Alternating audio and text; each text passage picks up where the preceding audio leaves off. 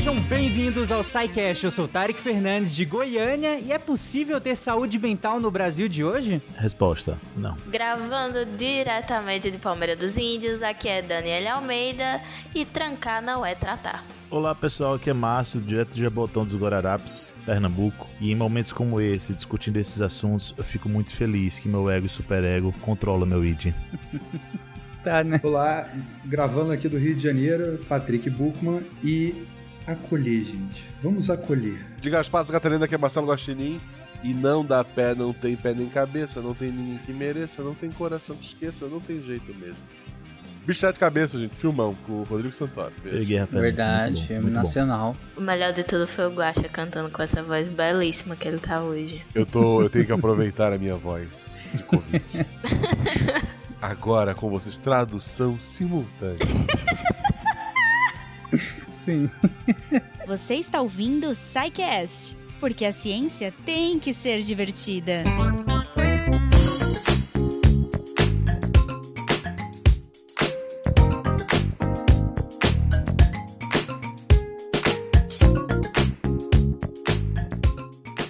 Gente, o título desse episódio é Reforma Psiquiátrica. Porém, até lá a gente tem muito chão ainda. Então, para começar, vamos passar por uma não tão breve assim história da loucura, que aí a partir dela a gente discute como que nós lidamos com esse problema ao longo da história, é, quais outros problemas foram surgindo a partir dessa maneira de lidar com a loucura, e aí sim a gente chega na reforma psiquiátrica brasileira e tudo mais que nós nós vamos comentar. Então vamos começar colocando, inclusive sob crítica, a própria palavra louco e loucura, né? Daí a gente caminha nessa abordagem histórica. Assim, começando do começo, eu lembro muito da minha professora de psicopatologia, na minha primeira aula dessa disciplina, né? Que psicopatologia, para quem não sabe, é o campo de estudo dos transtornos mentais, né? Do adoecimento mental. E aí, na nossa primeira aula, ela chegou e perguntou pra gente o que é que a gente achava que era um louco. Uhum. E todo mundo foi dizendo, né? Ah, uma pessoa que não tá no uso do seu, das suas faculdades mentais, não tá com capacidade de decisão, né? E tudo mais. E aí, depois que todo mundo deu suas visões estereotipadas, ela jogou um, um balde de água fria assim na gente. E ela disse: Olha, o louco não existe. Aí todo mundo ficou, tá, mas e aquela pessoa, né, em sofrimento mental intenso, então o que é que ela é? Então, para início de conversa, é importante a gente, a gente falar sobre isso. O louco, da maneira como a gente entende no senso comum, ele não existe. Primeiro, uhum. porque as definições do que é normal e do que é doença, elas mudam e mudaram muito conforme o tempo foi passando, conforme as culturas vão mudando, né?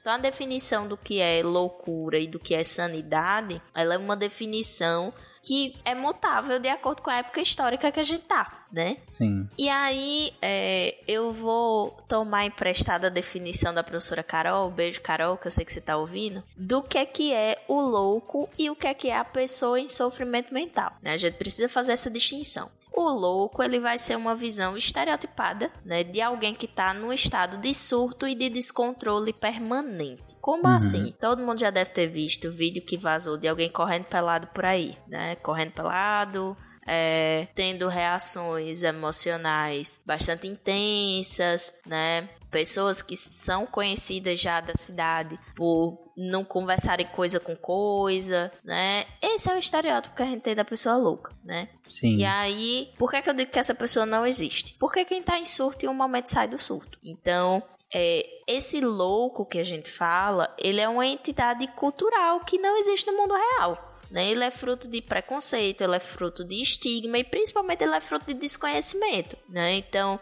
o louco, dessa forma que a gente entende, ele é visto como alguém perigoso, como alguém que tem que ser controlado, como alguém que tem que ser detido antes que faça mal para alguém, né? Antes que prejudique alguém ou alguma coisa. Então, vamos definir bem aqui. O louco, ele é estereotipia, né?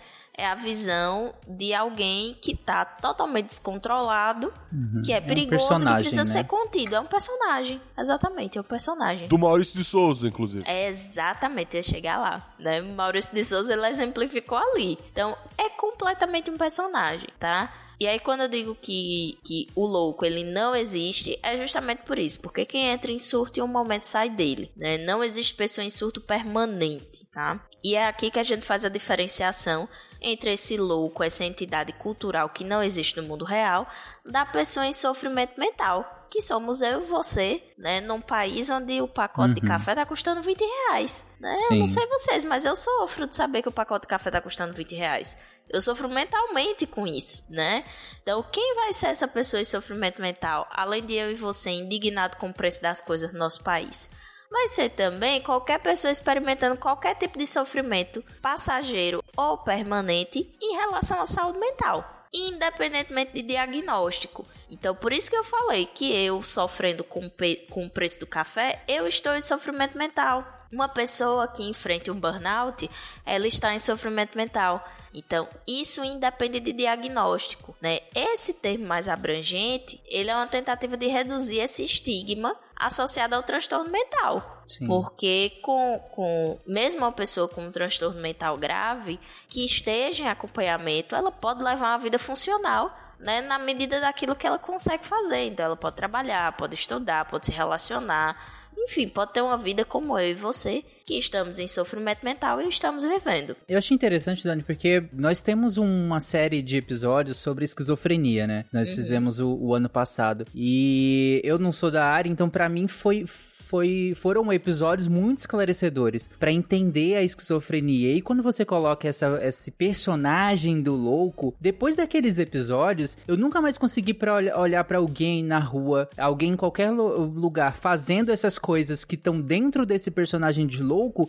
e pensar o quanto aquela pessoa simplesmente tá tendo um, um, um, momento, né? Um momento de sofrimento mental ali grande que tá sendo manifestado daquela maneira ali, mas que ela não é aquilo, né? Ela não é um, ela não é esse personagem. Ela tem os, os transtornos mentais e ela está manifestando, ele está numa fase em que a manifestação está dentro do que a gente classifica como personagem. Eu não sei se esse meu entendimento ele é correto, mas eu passei a ver desse jeito e, e é muito e é triste no fundo, né? Porque é, é, é uma pessoa em sofrimento mental no fim.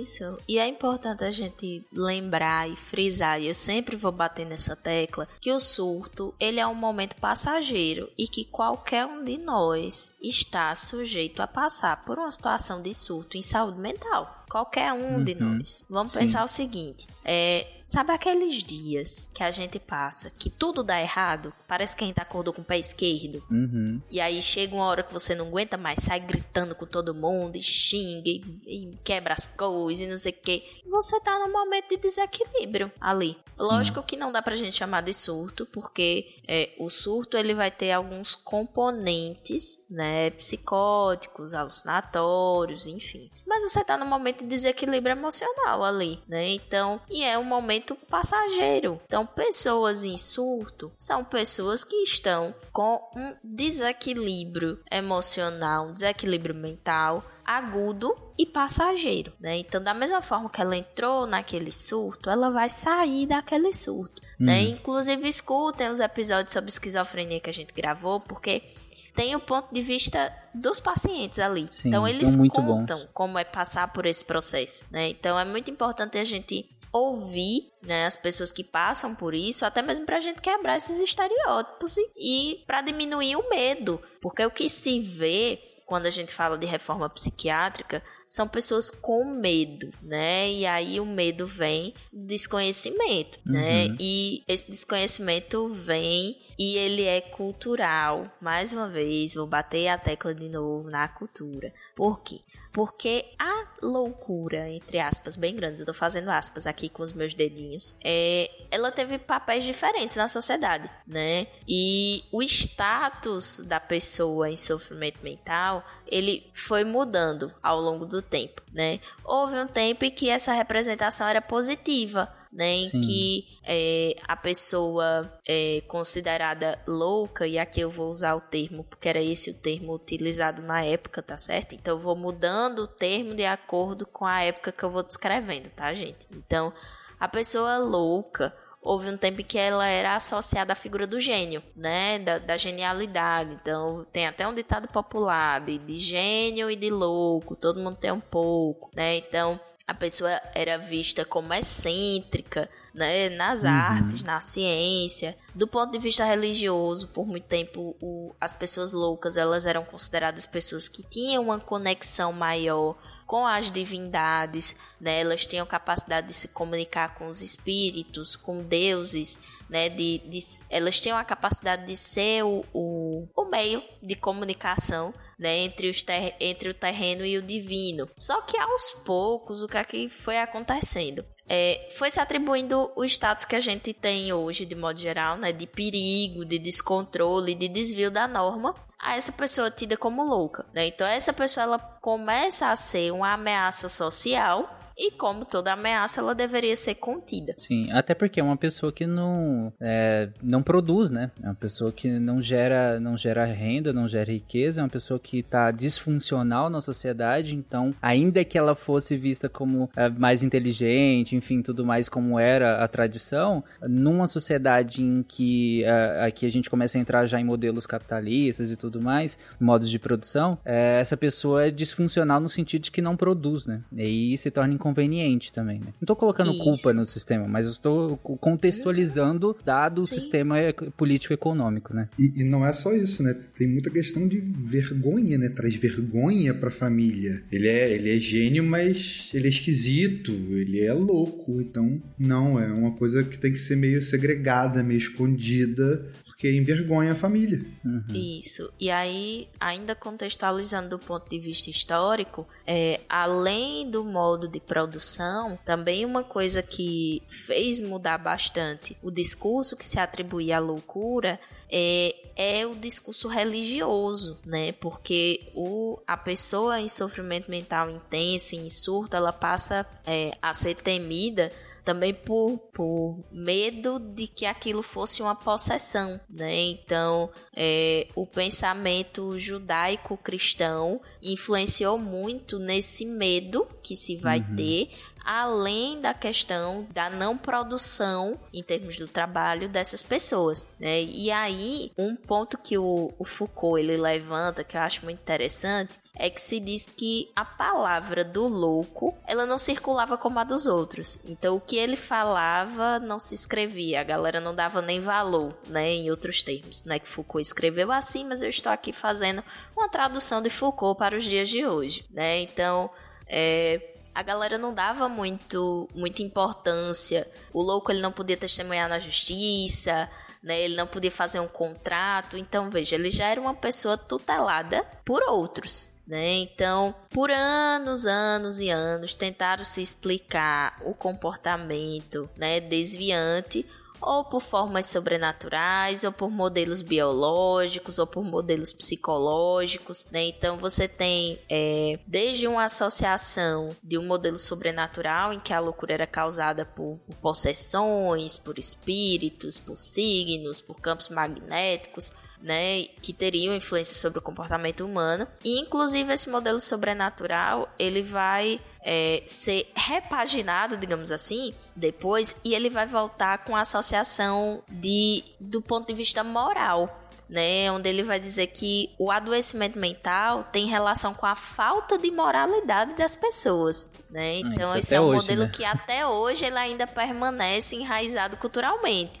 né? De dizer, ah, fulano, fulano tem depressão não, né? Fulano tem é frescura no rabo. Falta de né? Deus no coração. Também, né? Então, muitas vezes é, as explicações que são dadas elas se relacionam com a moralidade e isso tem origem no modelo sobrenatural.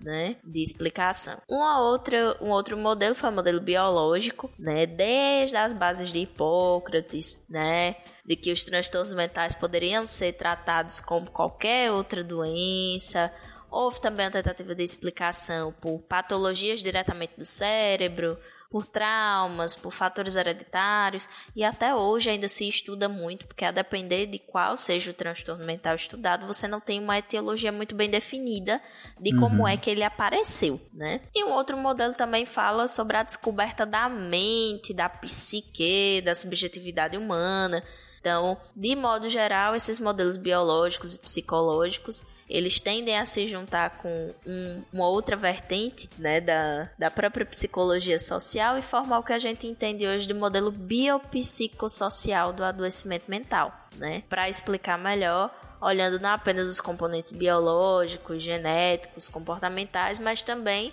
o ambiente onde essa pessoa está, né, que pode influenciar esse adoecimento ou não. Randall Patrick McMurphy, 38 anos. O que pode me dizer sobre a razão de ter vindo para cá? Bom, eu não sei. O que diz aí? Diz que você é agressivo, fala sem estar autorizado, não gosta de trabalhar em geral, que você é preguiçoso. Bom, a verdadeira razão para você ser mandado para cá é porque eles querem que você seja avaliado. É. Para determinarmos se você é um doente mental ou não. Por que você acha que eles pensariam isso? É claro que, que quando surge essa, essas interpretações de, de, um modelo sobrenatural, né, vindo ali da, de interpretações da religião, numa sociedade em que se seculariza, se busca incessantemente tentar buscar uma explicação que seja 100% né, de cunho biológico, né? É, e aí se entra em outro erro, né? Porque a gente sabe que, no, que no, como você colocou agora, Dani, a, a, explicação é muito mais embaixo, por assim dizer. Mas a, essa tentativa de tentar contrapor uma explicação essencialmente espiritual, sobrenatural, também incorreu em algumas ideias um pouco estranhas, né? Sim, ideias essas, inclusive, que estão sendo retomadas ultimamente. O Brasil, o Brasil é uma grande máquina do tempo do, do atraso. Ai, do... menina, é babado, viu? Brasil é a máquina do tempo, perfeito. O Brasil, o Brasil ele, ele, ele anda de marcha ré, mas assim, um pedal Loucamente, lá embaixo. Né? O pedal tá lá embaixo. É um negócio assim. assim, é um país que gosta de reciclar coisa que devia não ser reciclada, né, menino? Não é? Porque, veja, uma das coisas que tá sendo reciclada e tá voltando é a tal da teoria humoral. E a galera que é de curso de saúde já deve ter ouvido falar, sim, minha gente, é aquela mesma de Galeno, né? Lá de, de 129 depois de, de, de Cristo, né? Já, aquela. Já ouviu falar e tá batendo a cabeça na parede com isso voltando. Sim, é aquela que diz que o funcionamento do corpo dependia de, do equilíbrio de quatro fluidos. Dizia que a gente tinha quatro aguinhas que andava dentro da gente, que se essas aguinhas desequilibrassem, a gente adoecia. Essas aguinhas nada mais eram do que sangue, bile negra, bile amarela e fleuma, né? Para quem tem curiosidade, é desse pressuposto aí que sai a ideia de que as pessoas deveriam fazer sangrias, tá, gente? Sim, sim. Enfim. E aí, como é que se fazia o tratamento quando você estava com um dos humores desequilibrado. Era regulando o ambiente, né? Diminuindo o frio, o calor, a umidade, botava a pessoa para sangrar. É por isso que quando você assiste obras muito de época e vê alguém muito doente, eles mandam a pessoa para as montanhas, por exemplo, né? Tinha a ver com essa explicação da teoria moral de Galeno. Uhum. E por que que eu quis dar um foco especial para isso? Porque isso hoje em dia está voltando, né? Não da mesma forma, mas é, voltando com, é, com a patologia moral 2.0 da Idade Média, na verdade. Na Idade Média, essa teoria de Galeno ela foi é, reformulada né, e ela ganhou um caráter moral. Então, seriam quatro personalidades, né? Seriam os sanguíneos, os melancólicos, os fleumáticos e os coléricos, né? E cada um tinha um tipo descrito como. É, minha gente, era quase como um horóscopo. Se você era do signo do melancólico, você era de um jeito. Se você era do fleumático, você era de outro. Se você era do colérico, você era de outro. E o ideal era o sanguíneo, tá? Uhum. E isso tá voltando. Só que a base. E isso tá voltando, assim, trazido por profissionais que eu não gosto nem de chamar de profissionais.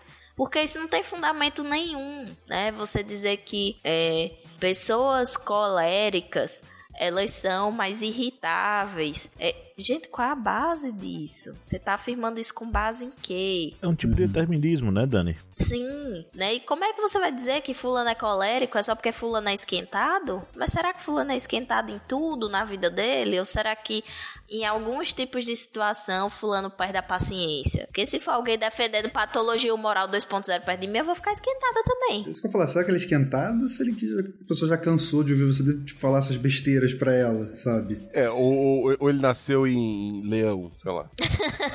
leão é signo, né? É, Mas, é, é, Dani, só se vocês quiserem só explicar um pouquinho melhor para talvez para quem estiver ouvindo que, que realmente assim nunca ouviu falar disso ou, sim, sim. ou não sabe exatamente, como que é caracterizado cada um dessas personalidades, por assim dizer, que é influenciado por um desses fluidos corporal? Então, o que foi sugerido, né? Isso é uma patologia, uma, uma forma de, de, de estudo, uma patologização muito baseada em preceitos religiosos, tá? Uhum. Então, eles vão dizer que pessoas melancólicas, elas têm uma tendência à tristeza, né? Então, elas teriam um excesso de bile negra e esse excesso de bile negra geraria uma, uma tristeza, porque isso faria uhum. os outros fluidos é, meio que entrarem em combustão. E aí por isso que é, a bile negra estaria em excesso, isso causaria uma melancolia, uma tristeza.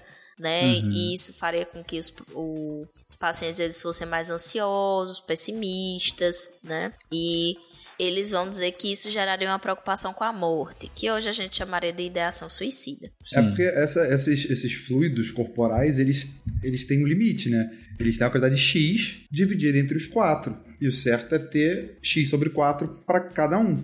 E aí, quando um está aumentado, o outro está diminuído. Por isso que a, a, questão da sangria era muito, muito disso. Ah, tá, tá com muito sangue, né? Uhum. A mulher tá menstruando, tá com muito sangue, vamos sangrar mais ela. Isso acontecia. Então, assim, era, era muito essa questão de equilibrar os fluidos. Então, muitas vezes, no caso da, da melancolia, seria ou retirar a bile negra ou dar um Sim. jeito de aumentar os, outro, os outros fluidos. O que nesse caso, convenhamos, né? Faz um. De, de, colocando em contexto de 120 depois da era comum, faz um certo sentido empírico observacional, né? Porque, por exemplo, pegando as mulheres de modo geral, é, se você tem um período ali de, de maior estresse, de, de enfim, é, e, e depois desse período você tem a menstruação. Então, não sei se era essa associação, mas se pensar que tinha esse período e depois você tinha um, o sangue sendo retirado, saindo, dá para imaginar um pouquinho de onde vem essa questão da sangria, né? Nesse sentido. E também nesse sentido que o Patrick colocou de tentar é, colocar tudo na mesma proporção, né? Você retira ali para que as proporções voltem a uma normalidade e você classificar as pessoas a partir disso. De novo, em 120, depois da era comum, sabe? Faz um certo sentido, né? Tem uma certa aplicabilidade. É isso. Hoje em dia, não. Não, né? faz o menor é sentido. É isso que preocupa. Porque se você coloca em perspectiva, é, esse tipo de patologia moral ele até auxiliou numa observação desses pacientes. Uhum. Né? Você observava e descrevia o comportamento dessas pessoas. Né? Então, como é que eles sabiam ah, porque depois da sangria a pessoa se sentia A, B, C e D. Por quê? Porque essas pessoas eram observadas, né? Você Sim. tinha ali uma tentativa de empiria, onde você observava o comportamento das pessoas, intervia e depois observava o que, é que acontecia de novo, né? Então, naquela época, em contexto, fez sentido. Hoje em dia não faz. Então, você dizer que, que o excesso de bilha amarela vai gerar mania, não faz sentido, né? Você dizer uhum. que pessoas mais sanguíneas são pessoas mais eufóricas, não faz sentido, gente. Mais sanguínea não, minto. É, ele fala que a combustão do sangue produz sentimentos de alegria, então seria a retirada do excesso sanguíneo que faria você ficar bem. Então, assim, naquela época fez sentido. Hoje em dia, não fez. Por que, que naquela época foi um passo importante?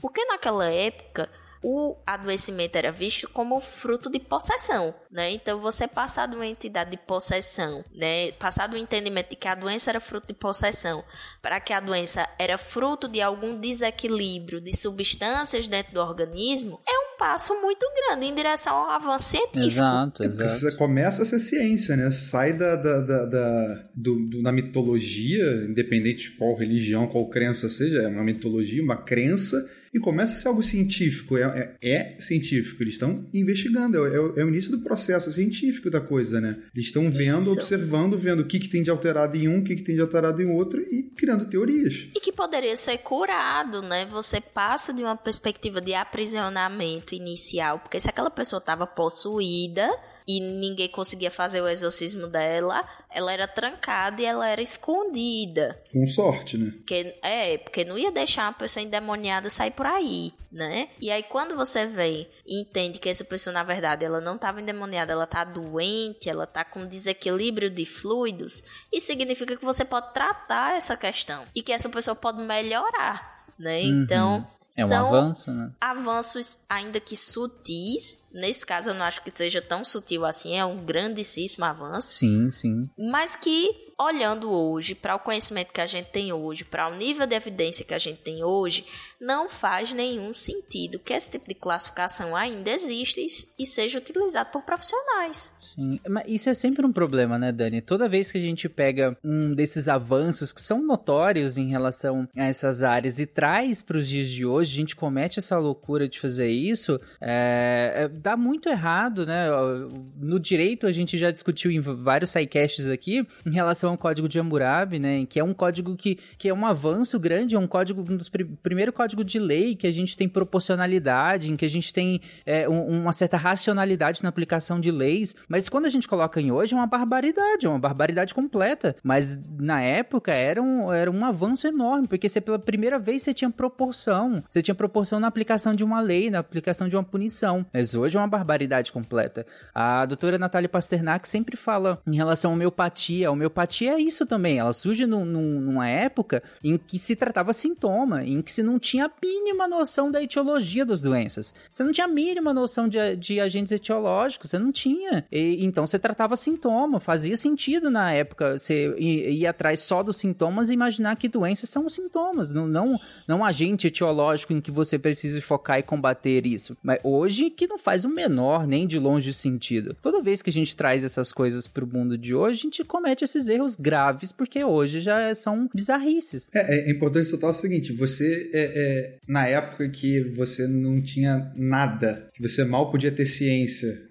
falando da Idade Média, você imaginar que tem um bichinho que ninguém consegue ver e que ele causa doença é inconcebível. Sim. Imaginar que é Deus ou que é um demônio possuindo é muito mais Faz fácil. muito mais sentido, né? E Isso, isso é legal, né? Tipo, né? é uma entidade que eu não consigo ver e que ela possui pessoas e deixa elas assim. Ela não possui o rei, ela possui esse pobre ple- plebeu aqui.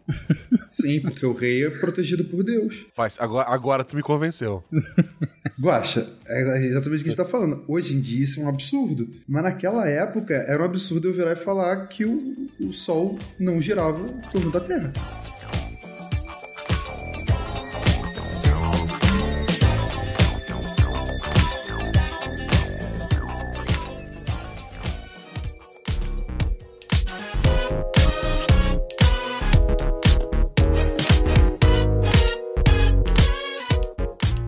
Falando ainda desse convencimento do Guaxa, é, tinha uma teoria chamada Grande Cadeia do Ser. Gente, eu gosto muito de estudar sobre história da loucura, certo? E às vezes me faz passar muita raiva porque às vezes você vê que isso ainda tá muito presente. Mas é muito interessante para você entender como muitas vezes as coisas elas não saem do nada, elas têm uma base histórica. Então, existia uma teoria atribuída à Idade Média chamada Grande Cadeia do Ser que definia que cada pessoa tinha um papel social, né, na sociedade, e esse papel era fruto da ordem divina. Provavelmente vocês já estudaram isso em história, quando você Sim. estava estudando, sabe o quê? Feudalismo, né? Então, que dizia que cada pessoa tinha sua posição na sociedade, essa posição era imutável e essa posição era fruto do divino, né? Então, se você nasceu camponês, você vai morrer camponês porque o divino quis assim, né? E aí, por que que isso é interessante pensar em relação à loucura? Porque entendia-se que se você nasceu louco, você vai morrer louco porque o divino quis assim, né? Se tinha e, e- e essa loucura, ela atingia setores específicos.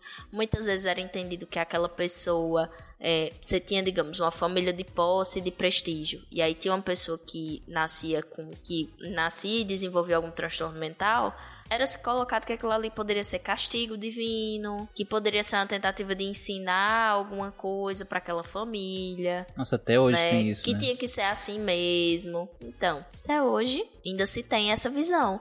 Quando nasce alguém com algum tipo de, de, de deficiência, algum tipo de transtorno mental. Ah, com qualquer desvio, né? Na verdade. Qualquer, qualquer, desvio da norma. Então as pessoas tendem a dizer o quê? Não, é castigo. Então, não, Provação. foi escolhida porque é uma aprovação para lhe ensinar alguma coisa, ou porque você é uma guerreira escolhida né, para parir esse ser humano e cuidar desse ser humano. Então, assim, qual é a grande diferença dessa visão para essa da grande cadeia do ser, né? Porque é. Deus só dá, Deus só dá suas maiores batalhas para seus guerreiros mais fortes. Já viram Olha, essa? assim, nada contra a crença religiosa de céu ninguém, né? Tudo contra você justificar preconceito utilizando sua religião. E aí, pensando, né, nessas formas de como você é, entende o adoecimento, você vai ver que a história do tratamento, né, da, da loucura, ela caminha de bracinho dado com a história da própria medicina, né? Uhum. Então, você vai ter vários modelos terapêuticos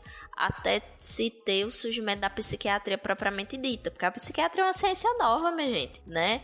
É, o, pró o próprio entendimento né, da, da especialidade médica da psiquiatria, que começou com o chamado alienista ou feniatra, é só no século XVIII. Antes da gente seguir um pouco nisso, deixa eu só voltar lá na, na Grécia que a gente falou. Claro. Como a gente falou um pouco da história da loucura, acho importante a gente falar da histeria, né? Hum. Que é basicamente um diagnóstico de um transtorno mental, perdão, de um transtorno feminino quando a mulher estava alterada. Seja porque ela não queria ter relação com seu parceiro, seja porque ela estava irritada, porque, sei lá, ele deixou a toga no chão, é, seja por qualquer motivo, a mulher estava histérica, porque o seu útero estava caminhando dentro do, do seu abdômen. Isso é, tipo, é basicamente diagnosticar para submissão, porque o tratamento era muitas vezes ter relação sexual. Conveniente. Por, porque aí o útero, o útero ia estimular o útero a voltar para a posição dele. O médico que, que, inventou isso era homem, né? E se você pensa nisso hoje, né, minha gente? Essa mulher nada mais estava tendo do que um, uma síndrome menstrual, né? É, ela estava é. com dores, ela estava com irritabilidade né? Ela tava, sei lá, com a TPM mais forte. Lembro que naquela época analgésico não era igual hoje, né? Você tá com cólica, toma um remedinho, cinco minutos tá bom. E nem era para todo mundo, né? Pois é. é. Fora que realmente às vezes ela só tava de saco cheio. Não é. E aí, e aí assim, é recado para pra, as pessoas com útero. Imagina aí, você com cólica, com o corpo todo dolorido, igual fica na menstruação. Porque não dói, não dói só a, a cólica em si. O corpo todo ele fica mais sensível à dor, uhum. né? E você sente dores musculares também, um certo cansaço, até mesmo pela perda né, de, de sangue. Imagina aí, você com todo aquele abuso, aquele sangue escorrendo aquela agonia. Ainda chega um cabo que vira para você dizer assim: você tem que ter relação sexual para ficar boa. Ô, oh, minha gente, pelo amor de Deus, né? Como é que você tá lá toda cheia de dor e ainda vai ter que fazer um negócio que em tese vai parar sua dor? E não para, não. Não para. Então, é realmente o, o, o que o Patrick falou, que é é subordinação. E quando a gente fala de, de história da loucura, a gente está falando de um processo também de subordinação de pessoas tidas como desviantes. Pessoas muitas, muito, muitas vezes que nem tinham diagnóstico de alguma condição de saúde mental, né? Então, Pessoas que muitas vezes eram, eram tidas como pessoas em adoecimento mental simplesmente porque se opunham a alguma norma vigente, simplesmente porque pensavam de outra forma ou achavam que não deveria ser assim, né? Então, não vou queimar a pauta, mas a história dos hospitais psiquiátricos está repleto disso. Nossa, o Alienista, então, se você lê o Alienista, é, é exatamente isso, né? Chega um ponto que ele começa a falar: Caraca, eu não gostei da pintura daquela casa. Mas ele gostou, então você vai ser internado. É assim, é, esse é o nível que chega. Tipo, qualquer coisa pessoas têm, começam a ter medo de falar qualquer coisa perto dele, com medo de ser internado, porque qualquer coisa vira motivo para internação. E isso de, de internação compulsória, de, de, de muitas vezes para né, resolver problemas, entre aspas, tem o Sucker Punch, né, o filme, que assim, é só o início que trata disso, o resto é mais uma viagem muito louca, mas é maneiro o filme. Mas é muito disso. O, início do filme é o padrasto, depois da morte da mãe, ele tenta abusar de uma das filhas a, a mais nova, a mais velha acaba pegando uma arma, atira para tentar salvar ele no desespero e acaba matando a irmã. E aí o que ele faz? Manda internar ela. E paga um dinheiro pro enfermeiro para fazer uma lobotomia nela para conseguir ficar com a herança tranquilamente. Então assim, isso existia também muito de, de internar para se livrar de algum problema, entre muitas aspas problema, né? para a pessoa. Já que vocês entraram nessa questão de, de, de, internar e tal, eu sei que a gente vai, nós vamos nos aprofundar nisso né, mais para frente na pauta em relação aos hospitais psiquiátricos e tudo mais. Mas como que se lidava com esses transtornos ainda, na época medieval? Porque a gente está tá falando de, um, de uma série de, de interpretações, de uma série de maneiras de ver esses transtornos, ou, ou sem transtorno algum, como colocou a Dani, né? Que muitas vezes uh, era, era colocado nessa caixinha tudo que fosse minimamente desviante do que era considerado a moral da, da sociedade naquele momento, daquela época, né? É, naquele lugar. Mas como que se lidava com isso? Como que era a terapêutica? Disso? Então, né, esses dados eles são um pouco confusos, além de serem raros, porque como era tudo muito ligado à questão religiosa, então você fica é, os pesquisadores acabam tendo um pouquinho de dificuldade, né, de, de, de, até mesmo definir o que é que era conduta em saúde, o que é que era conduta religiosa, né? E o que era só um sádico ali, né? É, o que é que era só costume cultural, então... O que se tem era de que pessoas agressivas ou é, tidas como incontroláveis, elas eram mandadas para igrejas, porque as igrejas eram feitas de pedra e, e conseguiam, né, é, resistir uhum. a, a, a, uma pessoa trancafiada querendo fugir, né, minha gente? Basicamente. Não, não tem uma forma de, de, dourar a pílula, né? Enfim. E aí, é, existia uma, um, uma prerrogativa em que essas pessoas eram divididas em dois grupos um grupo chamado de, de tolos naturais, que seriam pessoas com problemas de desenvolvimento cognitivo, né? O que a gente chamaria hoje de, de, de atraso no, de, no desenvolvimento, né? E é, pessoas sofrendo com sintomas temporários que tinham intervalos de lucidez, que seriam o que eles chamam, o que eles chamavam de não componentes, né? Então, seria o que hoje a gente entende por pessoa com transtorno mental. Ela tem surtos e tem momentos de não surto. Uhum. E aí, esses diagnósticos, assim, especula-se, né? Como é que era feito. Mas, enfim, acho que não. É, é, era com base em fazer cálculos, né? E, na verdade, assim, a gente tá falando de época medieval, então o diagnóstico, na verdade, tinha muito a ver com, com as lideranças e as pessoas de, de, de maior destaque que diziam quem era doente e quem era são, né? É, quando você pode é, invalidar qualquer coisa que a pessoa fala e excluir ela da sociedade, isso se torna uma ferramenta política muito forte, né? Uhum. Então você tem também o fator político da loucura de, de, de, quem era taxado de louco simplesmente presumir. É porque o tratamento é diferente, né, né Dani? No caso de, de quem era considerado realmente um tolo natural, como você colocou, que era o que hoje a gente veria com problemas de desenvolvimento cognitivo, é, o tratamento era diferente das outras pessoas, né? Que eram classificadas como pessoas com transtornos mentais, né? Isso, e aí, é, nesse primeiro caso, né, da, da pessoa com problema de desenvolvimento cognitivo, cabia ao rei a proteção desses indivíduos da exploração dos outros. Então, o rei tinha que é, expropriar todos os bens que essa pessoa tinha e prover o sustento dessa pessoa, né? Já no caso de pessoas com sintomas temporários, não tinha expropriação, né? O, o mas o rei ele poderia criar um, um sistema de sustento para aquela pessoa, né? Mas no primeiro caso, a pessoa era privada de ter qualquer bem. Então, a coroa se apropriava de todos os bens e providenciava o sustento para aquela pessoa. Uhum. E aí, é, esse sistema, no, no segundo caso, né, que eram de pessoas com sintomas temporários, podia ser em caráter do que a gente chamaria hoje de curatela, né? Então, uma pessoa ficaria com o direito de custódia, né? E, diferentemente do que a gente tem hoje na curatela, essa pessoa recebia uma taxa financeira para ter a custódia dessa pessoa. Então, essa obrigação de proteger o, o doente sairia da coroa e iria para um indivíduo, é, para uma pessoa física, né? Uhum. Randall Patrick McMurphy, 38 anos. O que pode me dizer sobre a razão de ter vindo para cá? Bom, Eu não sei. O que diz aí? Diz que você é agressivo, fala sem estar autorizado, não gosta de trabalhar em geral, que você é preguiçoso. Bom, a verdadeira razão para você ser mandado para cá é porque eles querem que você seja avaliado.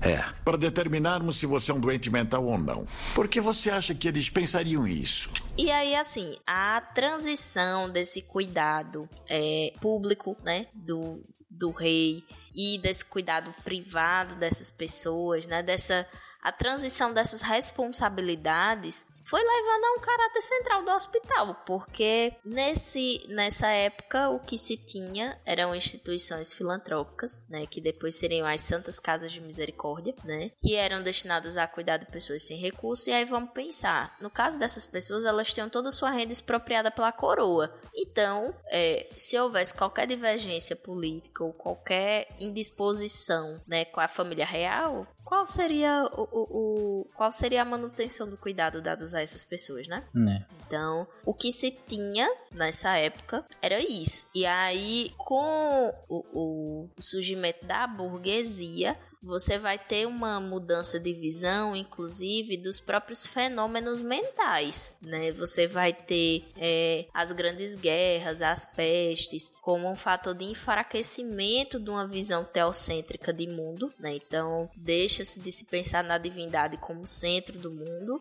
e vai emergir uma ideologia baseada no trabalho e no comércio, né? Que eu não vou me adentrar muito nisso aqui, vocês podem ouvir os sidecasts de história, que vocês vão ser bastante contemplados sobre isso. Uhum. A gente tem um sidecast só sobre trabalho, né? Pois é. Então... E aí, a, a atividade, né? O trabalho enquanto atividade, ele passa a ser definidor do que se é. Então, a uhum. subjetividade vai ser pautada pelo trabalho. Então, vai ser cidadão aquele que trabalha, né? Sim. Então, junto com isso e com a noção de propriedade privada, você vai ter também uma noção de subjetividade privada. Então, eu sou eu, você é você. Não que antes não se tivesse essa visão, mas os fenômenos eles eram sentidos de maneira mais coletiva, né? Não se, vamos pensar bem. Você não tinha noção de privacidade, você não tinha banheiro, por exemplo, né? Eu, eu gosto sempre de falar da, da privacidade falando em relação a banheiro, porque as coisas dão uma perspectiva melhor. Sim. Então você não tem privacidade, você não tem a existência do banheiro. Será mesmo que é, as noções de sentimento, de pensamento também vão ser privadas, se você ainda não tinha a noção do que é privacidade, uhum. entendem? E aí, essa noção de privacidade, de individualidade, de que eu experimento estados mentais diferentes dos de outras pessoas, né? Porque vai muito disso também, porque antes aquilo que eu sentia, todo mundo deveria sentir. Sim. Mas a partir do momento que você tem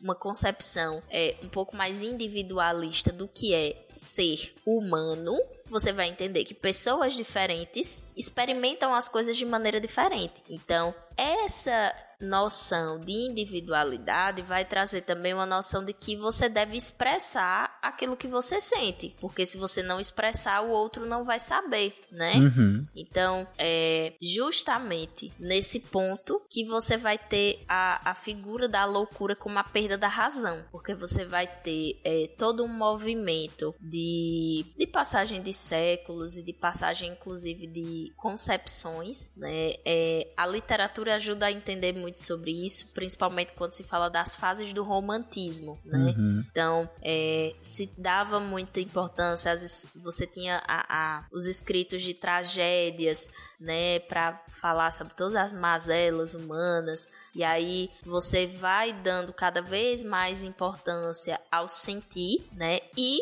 em contraponto ao sentir estaria a razão. E sábio seria aquele que consegue equilibrar o sentir e a razão. Uhum. Então, a partir do momento que existem pessoas que não conseguem fazer esse equilíbrio, aí você vai ter as definições de loucura dessa época né? Que seria a pessoa desequilibrada. Que é interessante você citou a literatura, que aí surge a questão da loucura por amor, por exemplo, né? Na literatura. Porque pensando nesse equilíbrio, né? Você perdeu o equilíbrio, você deixou a razão de lado e sentiu completamente, né? Você foi tomado pelo sentimento e por completo, né? Isso. Nessa época também vinha aquele, né? Morreu de desgosto, né? Se você ler livros históricos, de Uhum. romances de época, vai ver muito isso aí, que fulana morreu de desgosto, né? Então, Romeu e Julieta morreram porque era burro. Justo. ai, eu vou ter que concordar. Amor de Julieta e Romeu durou dois dias, teve acho que um beijo e morreu os dois. Uhum. Tá vendo? E as famílias continuaram em guerra. Mas era o quê? Adolescente, né? Yeah. Ó, Desculpa você o não vai falar tá? mal de adolescente comigo no podcast, não, viu? Não, não, Não nem deixo, bem. não. Não deixo, não. Dani sempre é ferrenha defensora de, de, de adolescentes em todos os sidecasts. Eles voltaram dessa pandemia, pelo amor de Deus, Dani. Olha só, olha só, eu vou defender também, porque eu tenho meu grupo de adolescentes na unidade, eu adoro trabalhar com adolescente. Tá? Alguém então, tinha que gostar. vou, vou defender os adolescentes, sim. Eles só são pessoas que precisam de, de validação emocional e de uma escuta. É só isso. Gente, a, adole- a adolescência é uma fase. Assim, co- como é que é a questão de palavrão aqui no SciCast? Fica à vontade. cara. É uma fase muito escrota, cara. Pô, Porque-. Nossa, eu pensei que ele ia falar um negócio muito pior. Não, É. não, não, não. Mas é por isso que eu perguntei como é que era. Pra saber se tá totalmente liberado, um pouco liberado, zero liberado. Mas, Ah, cara. eu já falei, eu já falei de cu aqui, então assim, tá é, sei, é. Patrick, depois tu ouve o episódio passado de Saúde do Homem. Ah, pode deixar. Cara, é a fase que você não é mais criança e você não é adulto. Então as pessoas não te levam a sério e, e você não tem mais aquelas coisinhas de ah, soltou um punzinho na mesa, que fofinho, sabe? Não, não, você já é um mocinho, não pode soltar mais pum na mesa, sabe? Mas na hora que você precisa ser levado a sério, você também não é. Então imagina pro, pra pessoa que está uma bomba de hormônios, porque é uma, uma loucura de hormônios, adolescente, é, é, ainda tem essa, essa questão de não, não ter validação, como foi dito, não- ele não sabe o que, que ele é. Porque ninguém deixa ele ser nenhum nem outro. E ele não é nenhum nem outro. Isso tem muita relação com pessoas em situação de transtornos mentais graves, né? Eles não têm validação e ninguém deixa eles serem quem eles são, porque pra eles é sempre atribuída a imagem de o doente mental, O incapaz. o incapaz, a pessoa que a qualquer momento pode entrar num surto. Então a essas pessoas não é dado o direito de ser quem elas são, né? De defenderem o que elas querem defender. E aí é, a gente vai ter dentro dessa dessa concepção, né, antes da gente chegar nesse paradigma, a gente vai ter o surgimento da psiquiatria, que mais uma vez, colocando em perspectiva, a figura do alienista foi um grande avanço em relação ao que se tinha antes. Hoje em dia, o alienista, o feniatra são figuras históricas, e o alienista é um livro de literatura muito bom, né, mas Hoje em dia, esse tipo de saber não cabe mais, porque hoje a gente já tem muito mais informação e evidências do que a gente tinha no século XVIII. E foi inclusive no século XVIII que é uma grande virada de chave no tratamento de transtornos mentais, porque vai ser entendido que os transtornos mentais eles precisam de um local específico para serem tratados, né? De que eles são uma condição de saúde e se eles são uma condição de saúde, tem que ter um espaço para se tratar. Sim. E aí isso vai ser feito em locais específicos com características asilares, ou seja, são os embriões dos hospitais,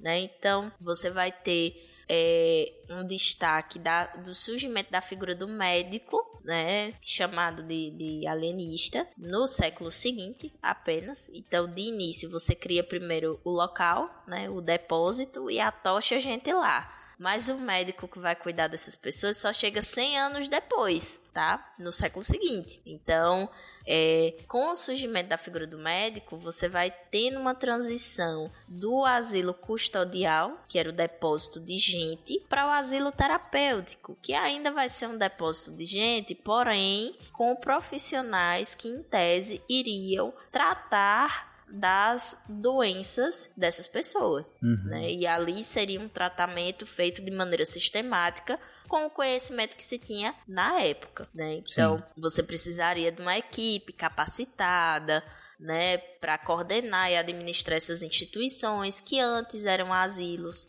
né, religiosos. Então, é, esses profissionais eles tinham que conhecer sobre o que era a terapêutica adequada, sobre como utilizar o ambiente para favorecer o tratamento, né? E aí a gente vai ter o nosso querido Felipe Pinel, né, que inovou ao aplicar uma, uma administração hospitalar tida como não violenta e não médica aos pacientes, né? Esse é o lado bom, seria o, o embrião da humanização. Ele é a origem da palavra pinel? É, é, É, ele Pinel, é, porque o Pinel é uma instituição, pelo menos aqui no Rio, né, que é o Hospital Felipe Pinel. E a gíria que o pessoal usa, né? Ah, fulano tá pinel, uma gíria bem antiga, Uhum. surgiu dele. Eu conhecia a gíria, mas não conhecia a, a origem, por exemplo. Aqui se Pois é. fala, ah, você tá ficando doido, vou te mandar Pinel. É, ainda se fala, é. infelizmente. né? Ah, é por convivência com a, com a família da Beto, que é carioca. Talvez seja essa Possível. Isso. a origem pra mim. Aí Pinel ele vai é, trazer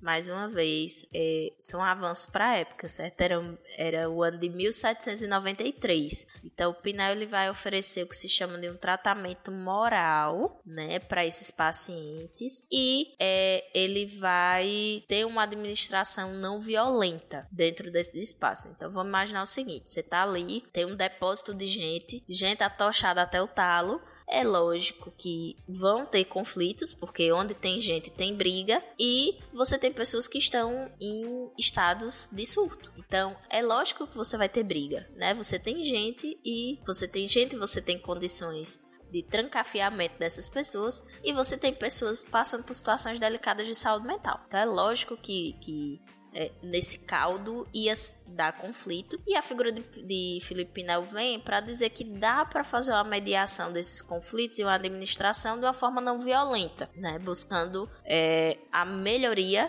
dessas pessoas. Você descreveu o Twitter, né, hoje, basicamente. Que isso, Tarek?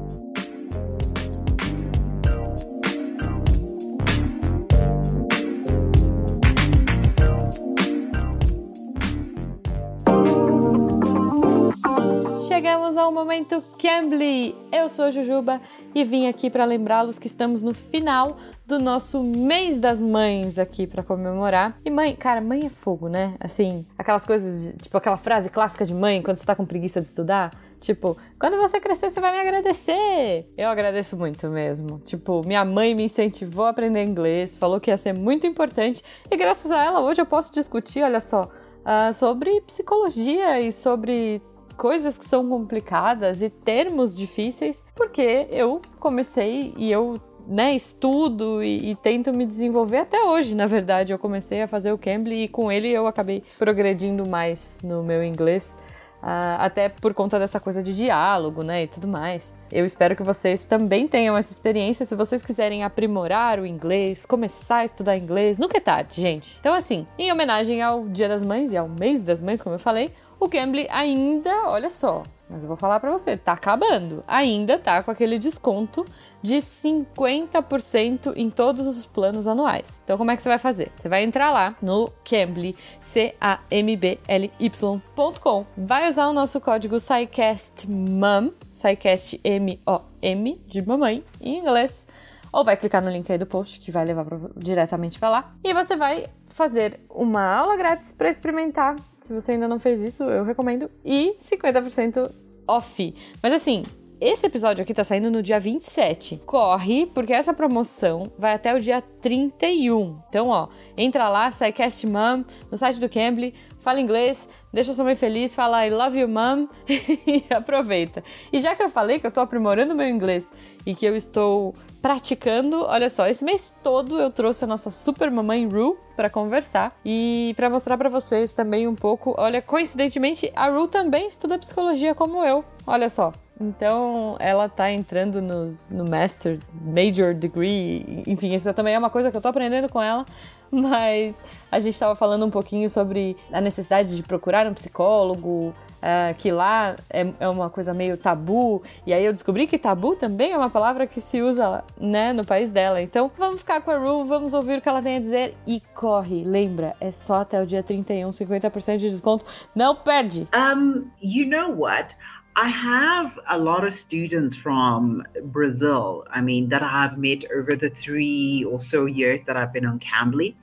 And I've noticed that people in their 20s, okay, early 20s, getting into like 30s, are really struggling. I don't know why whether it's the culture in Brazil or is it the economic situation, mm-hmm. but a lot of these young adults are having to see a psychologist every now and again, you know. Yeah.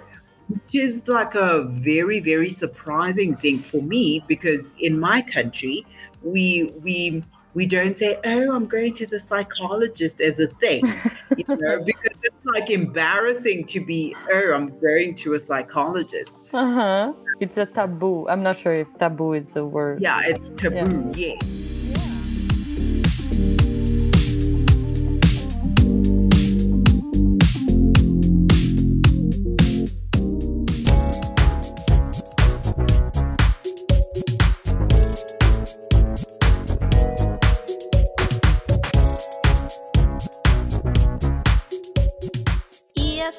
Gente teve o nascimento de diversos modelos de psicopatologia, né? Porque agora você observava clinicamente os pacientes. Então, você tinha uma observação clínica por um período longo de tempo, e algumas vezes acontecia até autópsia, né? Após a morte do paciente. Então, uhum. você vai ter uma influência muito grande da Escola de Medicina de Paris, né? nessa construção de conhecimento do que é que seria o adoecimento mental. E com o passar do tempo, né, na tentativa e erro, vão sendo desenvolvidos tratamentos, algumas dessas pessoas melhoram. E é, o nascimento dessas instituições asilares acaba se tornando uma política pública, né? Então vai ter um aumento rápido e assim, gente, política pública, lembre-se, no século XVIII, tá?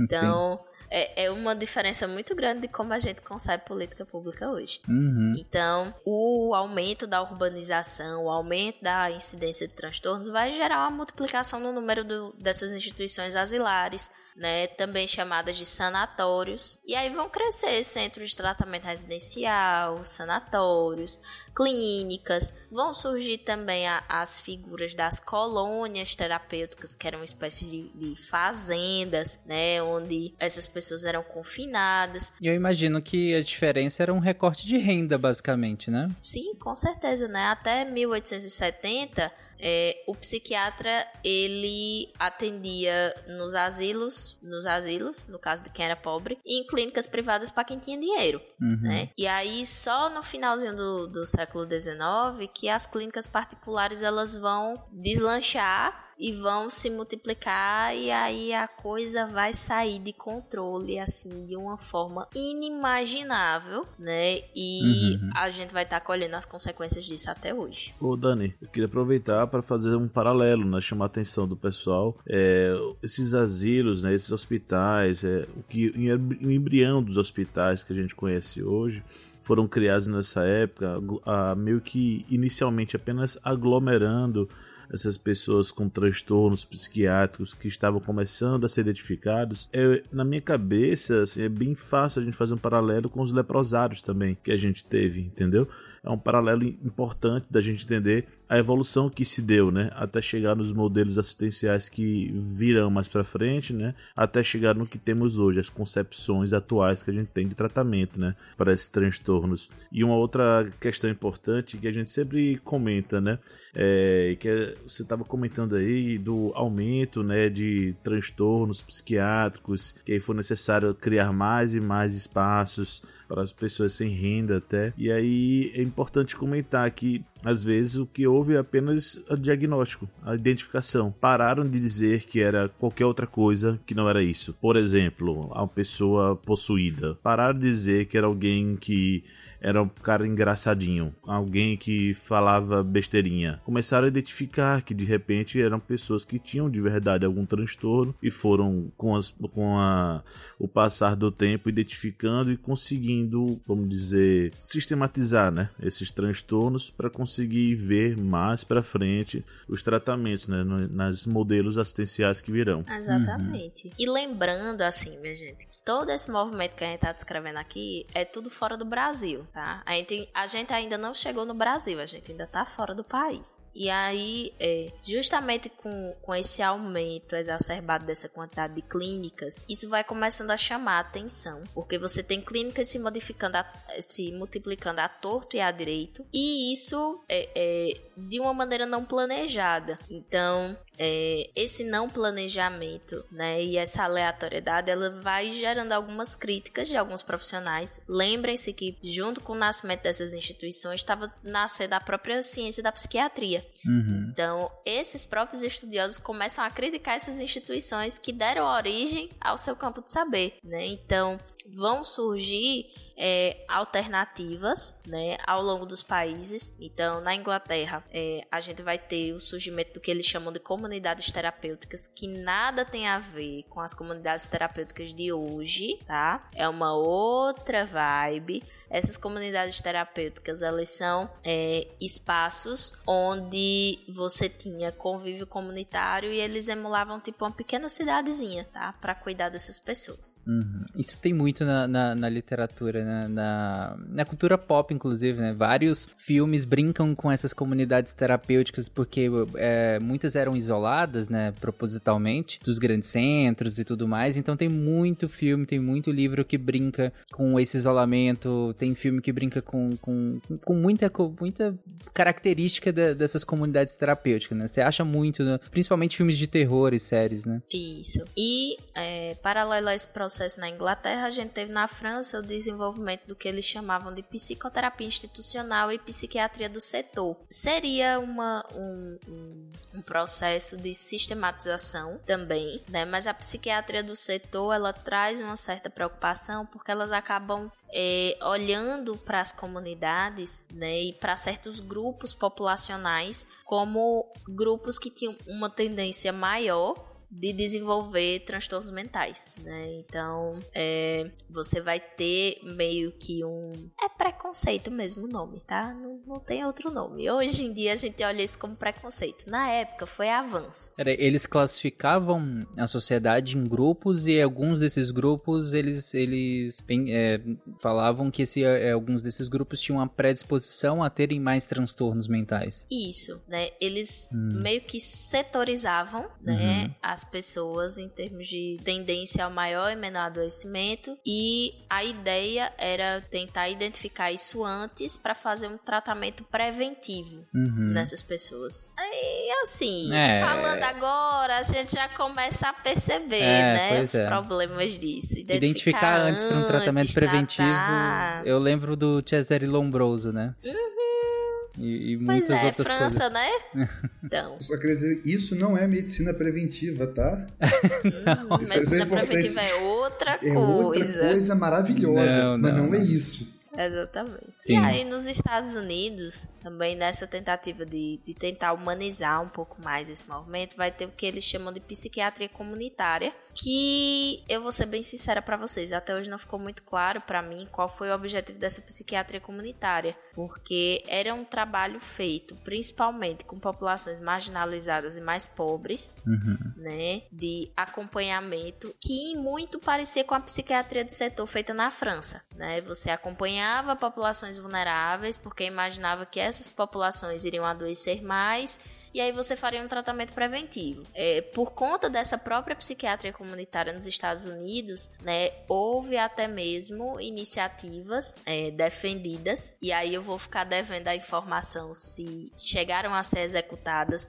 ou se foram só debatidas na época, de esterilização uhum. dessa população, tá? Para que é, os caracteres genéticos não fossem passados adiante. É, já, já, é, né? já é uma eugenia aí, né? De começar a selecionar quem pode e quem não pode viver. Quem pode ou quem não pode se reproduzir. Exato. Então, por melhor que fosse a intenção, na prática a gente resvalava em é, várias violações aos direitos humanos, né? E tudo isso foi culminando num movimento anti-psiquiatria, simplesmente. Porque, de modo geral, o que acontecia é que a psiquiatria estava sendo a raiz de todos os males. Porque depois que a psiquiatria surgiu, o negócio desandou. Perdeu a mão, né, por assim dizer. Né? E por incrível que pareça, existiam vertentes na, na, no movimento da antipsiquiatria. Eles não queriam que, que simplesmente a psiquiatria deixasse de existir mas sim que a psiquiatria enquanto ciência se revisasse, porque tava ficando no nível de crueldade que é assim, né, minha gente? Não, não tem como um negócio desse, uhum. né? Então, o que se defendia pela antipsiquiatria era a revisão dessas práticas certo? E a revisão também do ponto de vista da categorização, porque era uma categorização muito determinista, né?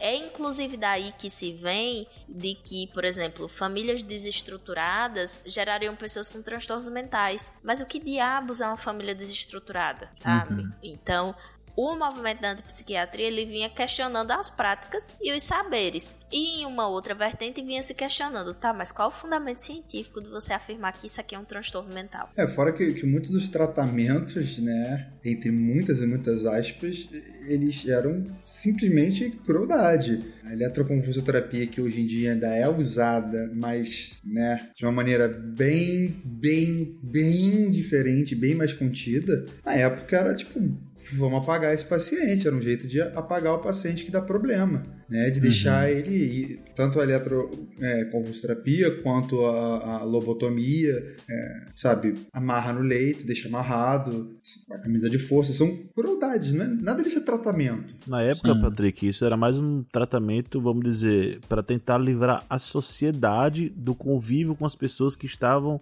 com aquele transtorno, né? Eles estavam é. um pouco preocupados com o que ia acontecer com aquela pessoa. Eles queriam não sofrer, não ouvir e não ver aquilo, que era exprimido por aquela pessoa, né? É, é, é aquilo. Vamos tirar o, o, que os olhos não veem, o coração não sente. Então, é, é basicamente uhum. isso. Se a gente não tá vendo, não tem problema. Randall Patrick McMurphy, 38 anos. O que pode me dizer sobre a razão de ter vindo para cá? Bom, eu não sei. O que diz aí? Diz que você é agressivo, fala sem estar autorizado, não gosta de trabalhar em geral, que você é preguiçoso. Bom, a verdadeira razão para você ser mandado para cá é porque eles querem que você seja avaliado. É. Para determinarmos se você é um doente mental ou não.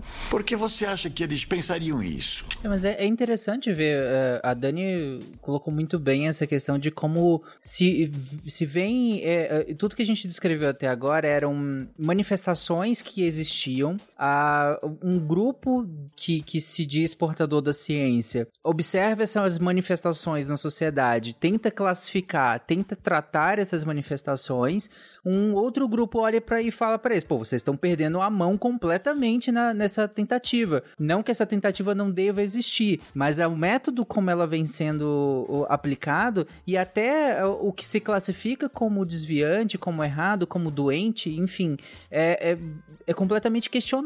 Então é como se falando, cara, vocês perderam a mão, né? Vamos dar um passo atrás e rever isso, né? Exatamente. É aí que começa a desinstitucionalização. Esse nome tão grande nada mais é do que um embrião do que vai ser a reforma psiquiátrica, né? E esse termo é, vai, signific, vai significar, né, você tirar da instituição. Uhum. Então, você estava aprisionando aquela tuia de gente, né, num, num, depósito de pessoas e foi visto que aquilo ali não estava funcionando para melhorar, né, o, o, estado de saúde mental dessas pessoas. Então, o que é que você vai fazer? A ideia aqui vai ser tirar o centro do tratamento da instituição e colocar no território, né? Essa noção ela vai vir com a noção italiana da reforma psiquiátrica, né? E é, esse processo de desinstitucionalização, inicialmente, é, começa no, nos Estados Unidos e aí você vai ter três perspectivas: a de deshospitalização, uma de desassistência e uma de desconstrução, né? Então, vamos caminhando devagarzinho para a gente entender. Uhum. Nos Estados Unidos, a gente vai ter um processo de deshospitalização, né? Então, até porque o processo da antipsiquiatria bateu muito justamente lá, né? Então,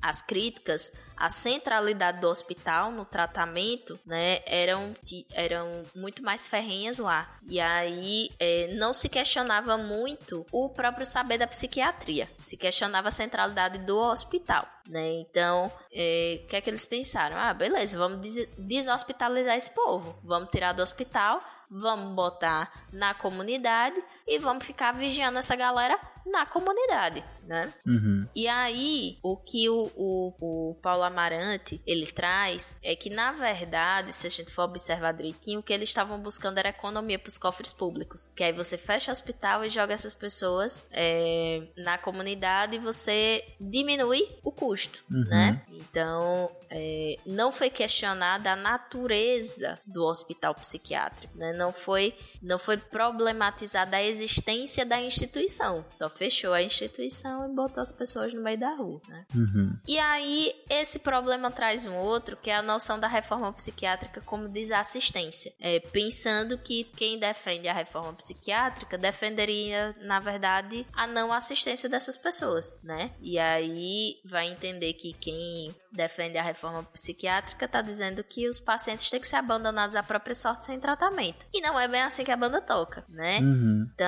o que é a ideia principal da reforma psiquiátrica? Você fechar essas instituições hospitalares de características asilares e oferecer todo o tratamento na comunidade do indivíduo. É simplesmente a ideia de que trancar não é tratar. É nisso que se baseia a reforma psiquiátrica. É um pouco do que a gente falou lá atrás sobre a, é, na saúde mental. A saúde como um todo, ela é ser biopsicossocial. Então, você trancar uma pessoa, você isolá-la da sociedade, está tirando a parte social. Então, você está privando ela de uma parte da saúde dela. né? Então, Uhum. é, a gente começa a ver que é importante as pessoas estarem socializando, conversando, fazendo suas atividades diárias, né? Mais próximo da, da vamos lá, normalidade. Uhum. Aí, nesse caso, Dani no- e, Patrick, só pra ver se eu entendi, você tinha um grupo, então, que, que queria essa deshospitalização, mas era basicamente retirar essas pessoas desse ambiente hospitalar e, e- e que elas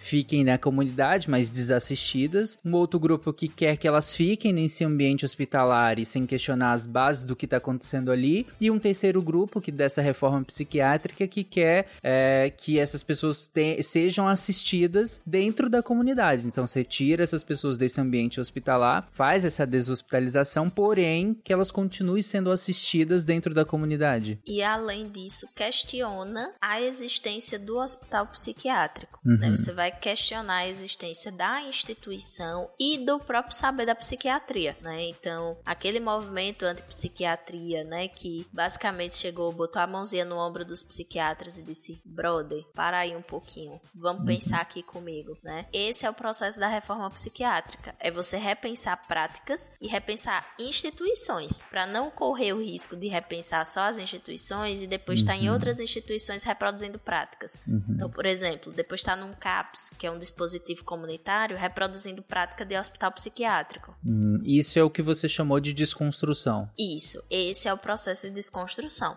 Né? E é importante falar que é, a questão que eu tinha falado sobre a desassistência, ela é um, eu não sei, é um projeto de comunicação, né? Pessoas que, que têm interesses econômicos na existência e manutenção e ampliação dos hospitais psiquiátricos, elas vão dizer que a reforma psiquiátrica ela gera desassistência Uhum. né? É lógico, se você tá dizendo que você quer cortar o ganha-pão do outro, é lógico que esse outro vai dizer, não, peraí, né? Mas se fechar o meu, vai ficar sem atender, e aí? Uhum. E além dessas pessoas, né, que ganham dinheiro com a existência desses hospitais psiquiátricos, você ainda tem alguns setores que vão ser contrários à ideia da socialização dos pacientes psiquiátricos, simplesmente porque eles têm medo dessas pessoas, né? Sim. E vai dizer assim, poxa, como é que você quer fechar essa instituição? E essas pessoas vão conviver comigo? Não, Uhum. sabe? Elas querem se, se distanciar da coisa toda. Vocês vão soltar os doidos? É isso mesmo?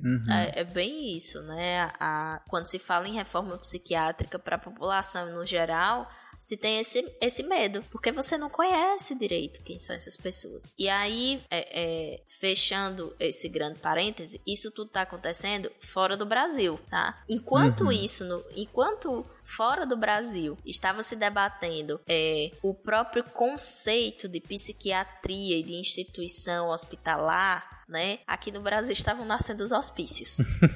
Ah, eu tô rindo de nervoso. É. Porque. É, é É a máquina do sensação. tempo já citada. Exatamente. É, a- é a máquina do tempo já citada, né? Enquanto você tem lá né, nos anos de 1900, todo um questionamento do, do aparato, né, todo um questionamento de a quem a psiquiatria estava servindo. Você tem aqui no Brasil, em 1952, um, a abertura oficial de um hospício, hum. né? O famoso hospício Pedro II. Uhum. E o Pedro II ele foi fundado em 1841, mas ele só começa a funcionar em 1952. É uma chácara bem afastada do convívio urbano, né? E foi construído tendo como base os hospitais franceses. Lembrem que a França, à época, estava na vanguarda né, do cuidado da saúde mental. Lembre do Philippe Pinel, francês. É, Dani, só aproveitando que você citou isso, eu fiquei de perguntar. É, o, quando a gente estava citando o, essas, as comunidades terapêuticas na Inglaterra, a questão da psiquiatria comunitária, que posteriormente a gente começou a citar a desinstitucionalização, e aí toda essa briga em relação à desassistência, desconstrução e tudo mais, a gente está falando mais ou menos de, de, de que ano, assim? De, de que década, mais ou menos? A psiquiatria comunitária, ela é da década de 60, uhum. não é bem recente até. É, a psiquiatria de setor ela é mais antiga. A psiquiatria de setor ela ainda é, ela ainda data de 1800. Nossa. É. Uhum. É bem antigona mesmo. Se eles são bonitos,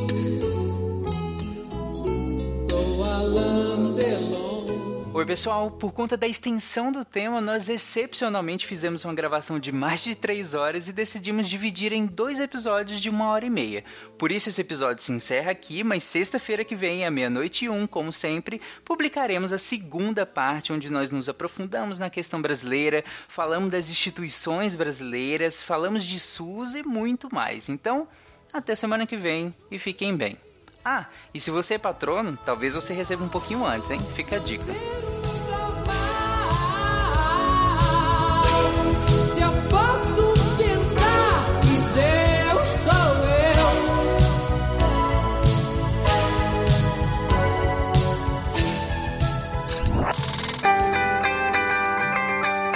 Atenção para o informe semanal dos textos da semana. Segunda-feira saiu a segunda parte do texto do Lenin Machado sobre questões religiosas na alimentação.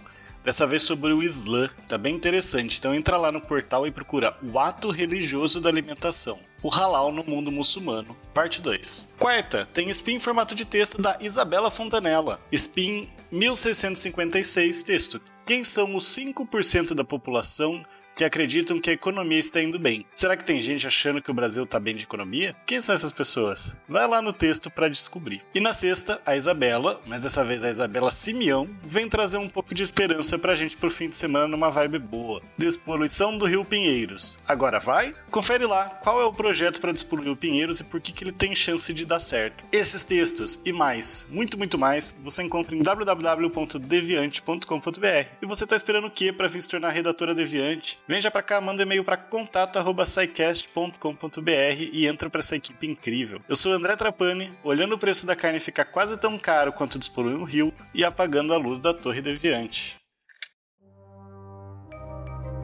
Este programa foi produzido por Mentes Deviantes. deviante.com.br Este programa foi editado por Tapcast. Edições e produções de podcast.